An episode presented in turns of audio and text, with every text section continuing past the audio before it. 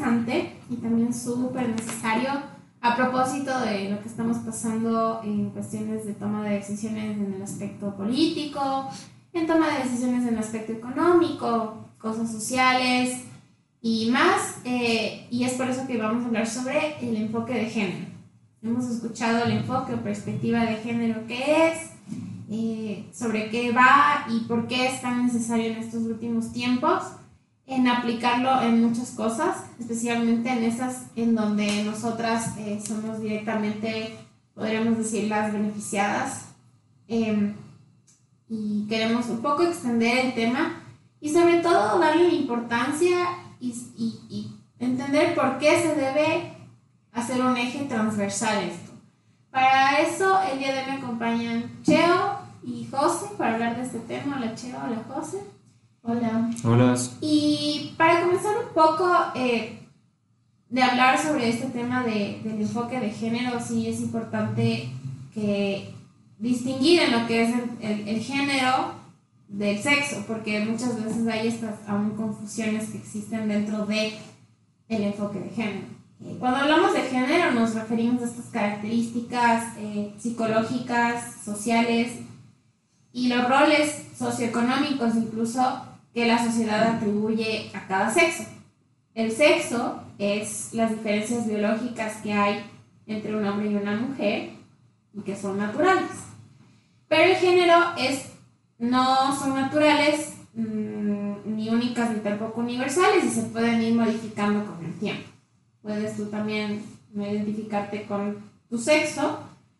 Entonces es comprensible que estas características en el género que se han dado en los roles que la, la, sociedad ha asignado, por ejemplo, qué es ser mujer o qué es ser hombre, qué es lo femenino, qué es lo masculino, pues puede ser modificado, no, es perpe no se puede perpetuar en el tiempo, sino que esto puede ir cambiando.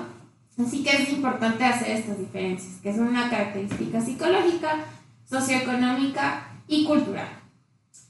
Sobre eh, hablar de la importancia del enfoque de género, eh, también sería que las, la situación de los estereotipos de género juegan un papel muy importante y lo hemos hablado ya en otros episodios.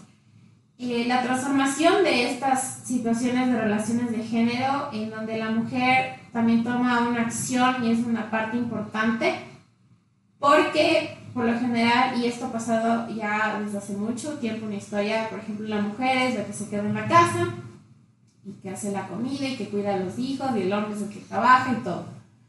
Entonces, eh, estas transformaciones que se han dado con el tiempo en poder ir destruyendo estos estereotipos también es una cuestión de sensibilizar dentro de esta perspectiva de género.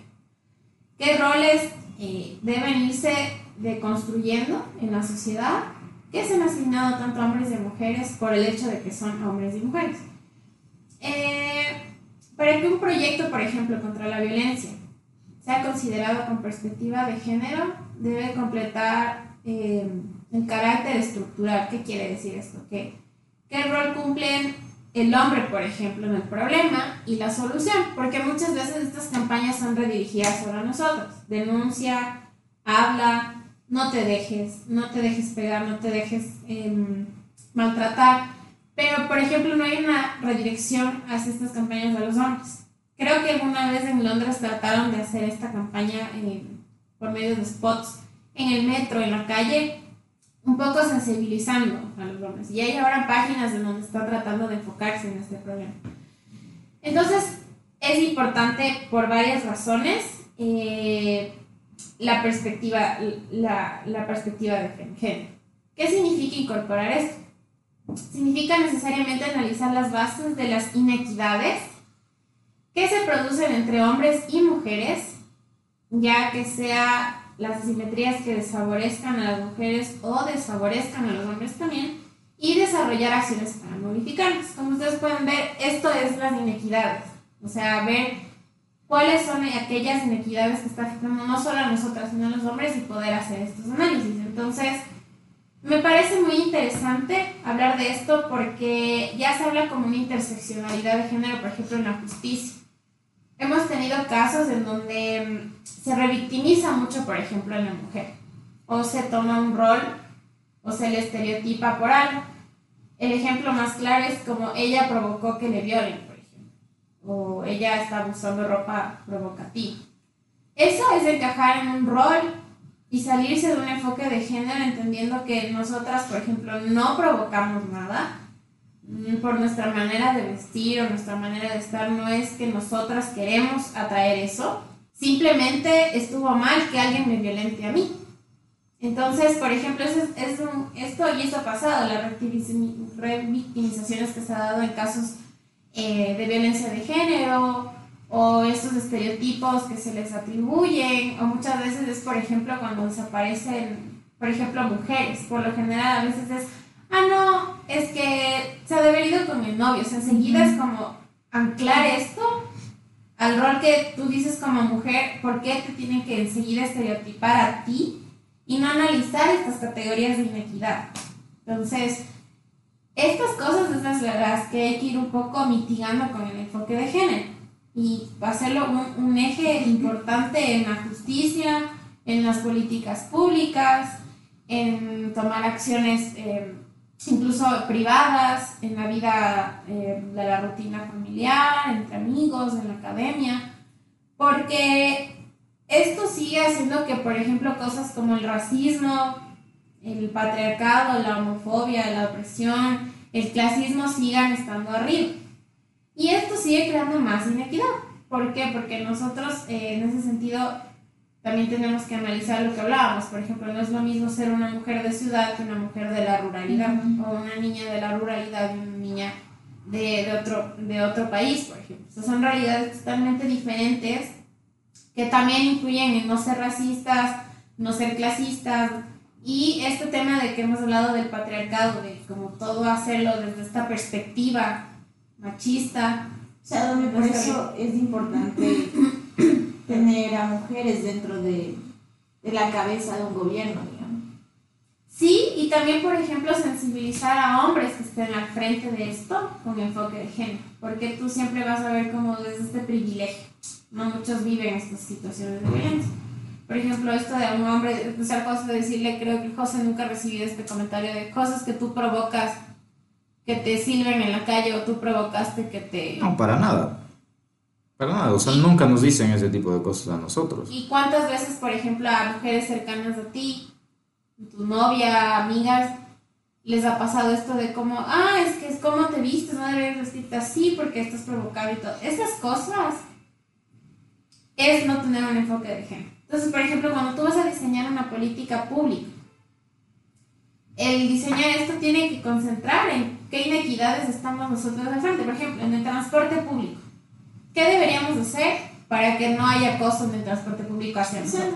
Ya hay, pero no funciona. Es que todas las campañas son dirigidas sobre nosotros. nosotros. Entonces, por ejemplo, es eh, marca tal número, reporte y todo.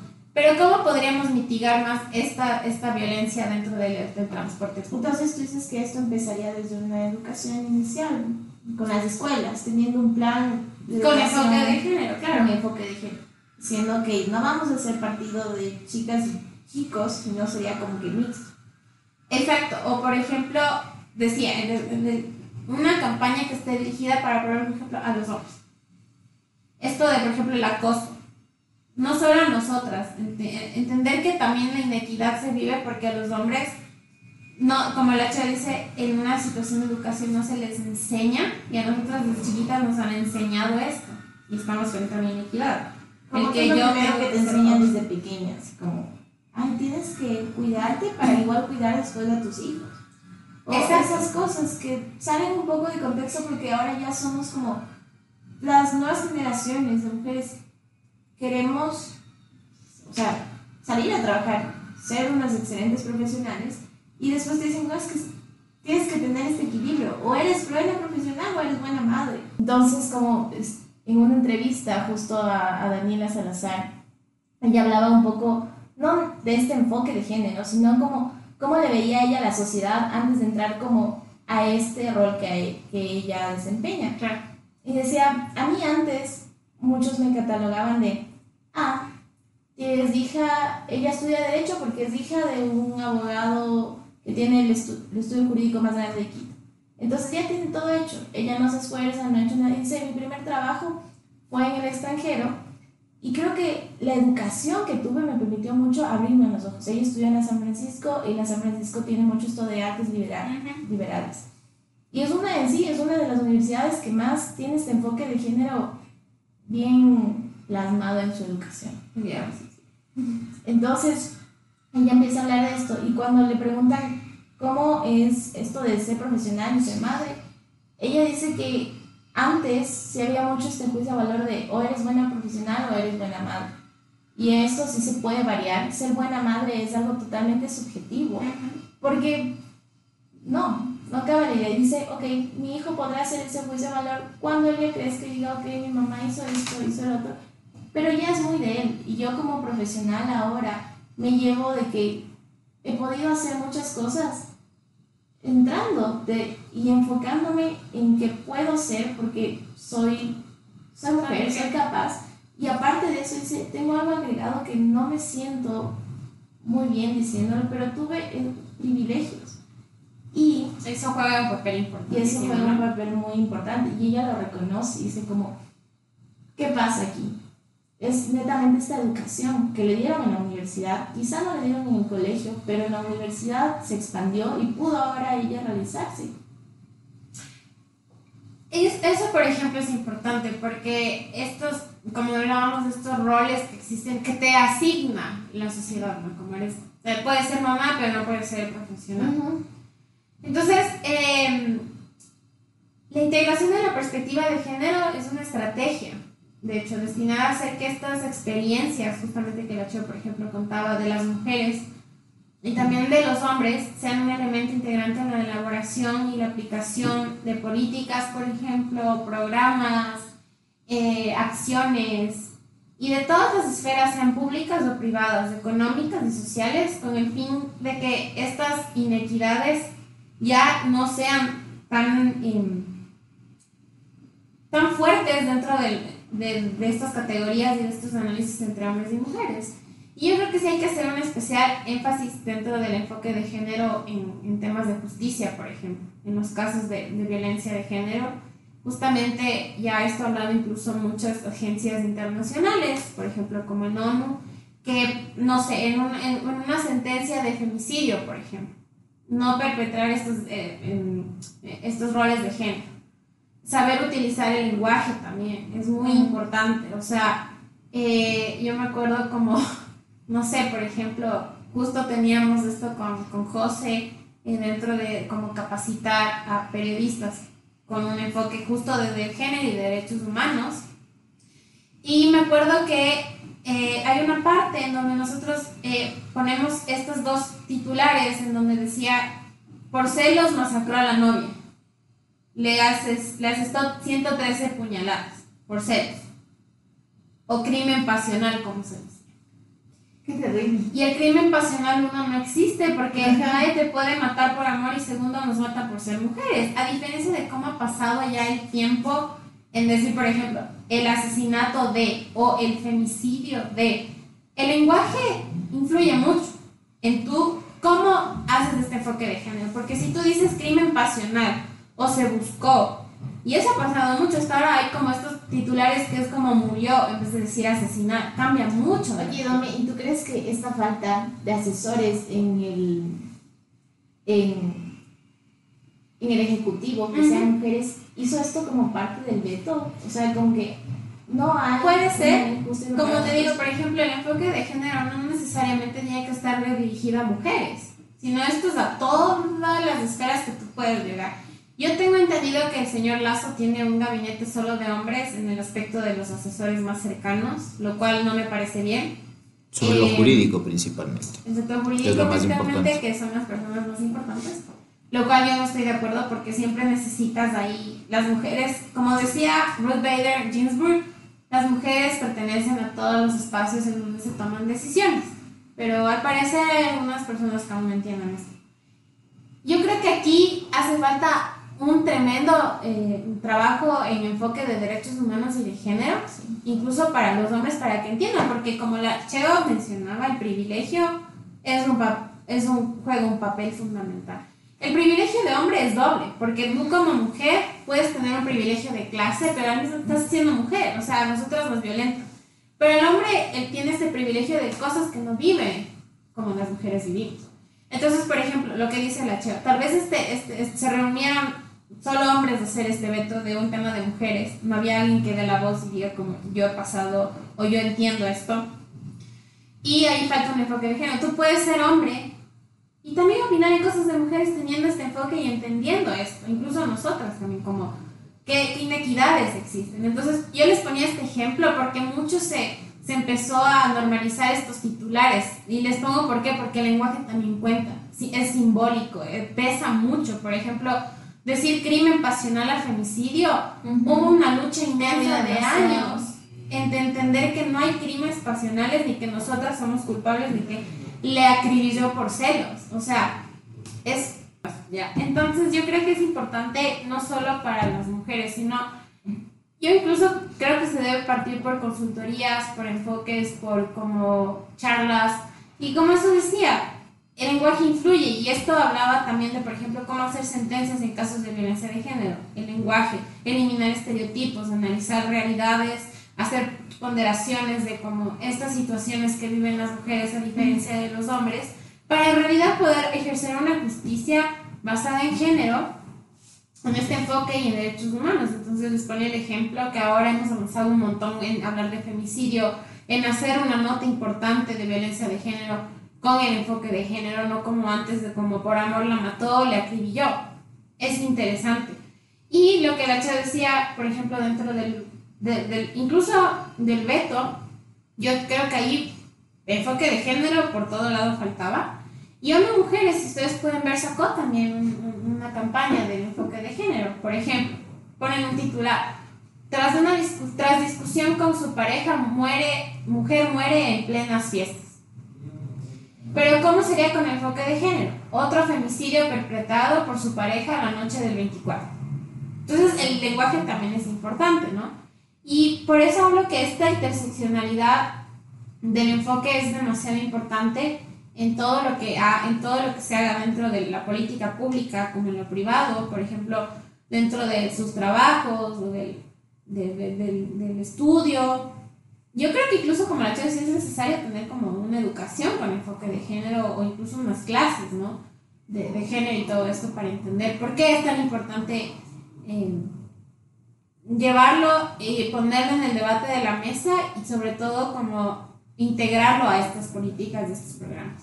José, no sé si tú quieres eh, acotar algo respecto a esto un poco, no sé, tal vez dentro de la justicia o de alguna situación que tú hayas vivido dentro de como esta situación de falta de enfoque de género. A ver, yo, yo creo que es muy importante eh, capacitar o educar en el tema si es que se quiere obtener resultados prontos. Entonces, em, creo que uno de los principales problemas que tenemos es exigir, sobre todo desde el sistema de justicia, que es simplemente un enfoque de género en, las, en los procesos judiciales, en las decisiones, en las resoluciones, porque ahí se ve aplicado tanto en el lenguaje como en el manejo de, de estos momentos, si es que realmente se tiene un enfoque de género o no se tiene un enfoque de género. Pero yo también me pongo del otro lado y creo que a una persona, me pongo el ejemplo, un juez o una jueza de 65, 70 años que ha trabajado toda su vida en la función judicial y no ha recibido ningún tipo de capacitación, ¿cómo se le puede exigir que implemente un enfoque de género? Entonces, con esto no quiero decir que es imposible y que tenemos que aceptar como son, en lo absoluto. Lo que realmente se necesita es que la escuela de la función judicial, o por lo menos el Consejo de la Judicatura, yo pongo el ejemplo de la función judicial, por supuesto, brinde una apertura para que organizaciones, colectivos, eh, la academia, no sé, brinde cierto tipo de capacitación sobre el manejo adecuado del lenguaje.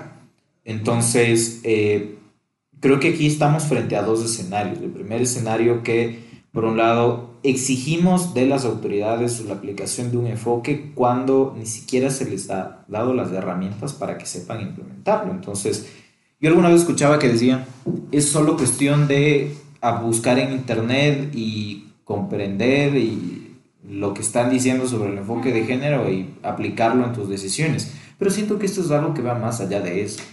Entonces, si es que se puede ayudar a este operador judicial de 40 años de experiencia, eh, no solo operador judicial, digamos, legisla eh, alguien que ha trabajado en el legislativo, alguna persona que ha trabajado en un ministerio y que tiene que nunca recibió este tipo de educación, brindarle estas herramientas, eh, sí es algo muy necesario.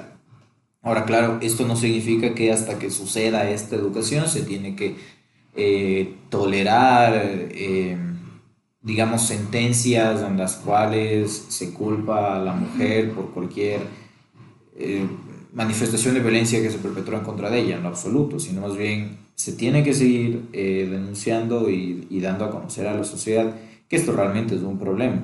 Y a partir de esto, de que se da a conocer cuál es el, el problema, se pueden implementar estas soluciones. Se dan estas soluciones y se lo puede eh, aplicar. Estoy totalmente de acuerdo. También como a estas generaciones que un poco les puede costar porque crecieron en otros tiempos, eh, también es un poco como José dice, darles las herramientas, ¿no? Pero no tolerar. O sea, no tolerar, digamos. Exacto, pero que también nazca, ¿no? Como de parte de lo público y dejar que también, por ejemplo, organizaciones de sociedad civil puedan también ayudar en esta construcción del enfoque de género y poder capacitar. Y de lo privado. Y en Del sector privado, también, necesario. Y lo que hablábamos, por ejemplo, aquí todos tienen un papel, los jueces, periodistas, eh, sociólogos, psicólogos, psicólogas, o sea, yo creo que aquí en hecho es de las profesiones también que necesitas como que tengan este enfoque de género y que se sepa, porque por ejemplo el periodismo es un área importantísima en donde ellos son aliados también en poder, como, cómo puedes hablar del enfoque de género y cómo tú como periodista tienes que hacer esto, o sea, cómo tú vas a, por ejemplo, a cubrir una nota de violencia de género o cómo tú vas a cubrir una nota de estas cosas que nos afectan. Entonces yo creo que como el José dice, no tolerar, también ir como un poco a la par en decir, ok, si nosotros somos como expertos en esto y si nos dan la apertura, pues empezar a entender que es necesario y urgente, sobre todo el enfoque de género en todo, en, absolutamente todas las áreas públicas y privadas. Así que esperemos que, eh, por ejemplo, DJ está trabajando en eso mucho y esperemos que sigan abriendo las puertas, en especial estos, estos poderes del Estado, eh, las partes del manual de, eh, en las partes del periodismo, en la parte de los psicólogos, psicólogas, sociólogos, sociólogas. Eh, todas estas personas tienen un rol importante. Por ejemplo, Policía Nacional, ya hablamos de jueces y todo. Así que déjenos sus comentarios respecto a qué piensan sobre el enfoque de género. Nosotros creemos que es súper necesario. Y bueno, esta ha sido una pequeña aproximación a el tema que hemos hablado que tal vez no lo han escuchado, así que nos encantaría escuchar también sus comentarios en nuestras redes, en Twitter, Facebook e Instagram. Y de nuevo agradecerles por la compañía como siempre y nos vemos en el próximo episodio. Gracias Che gracias José. Nos vemos. Y nos vemos.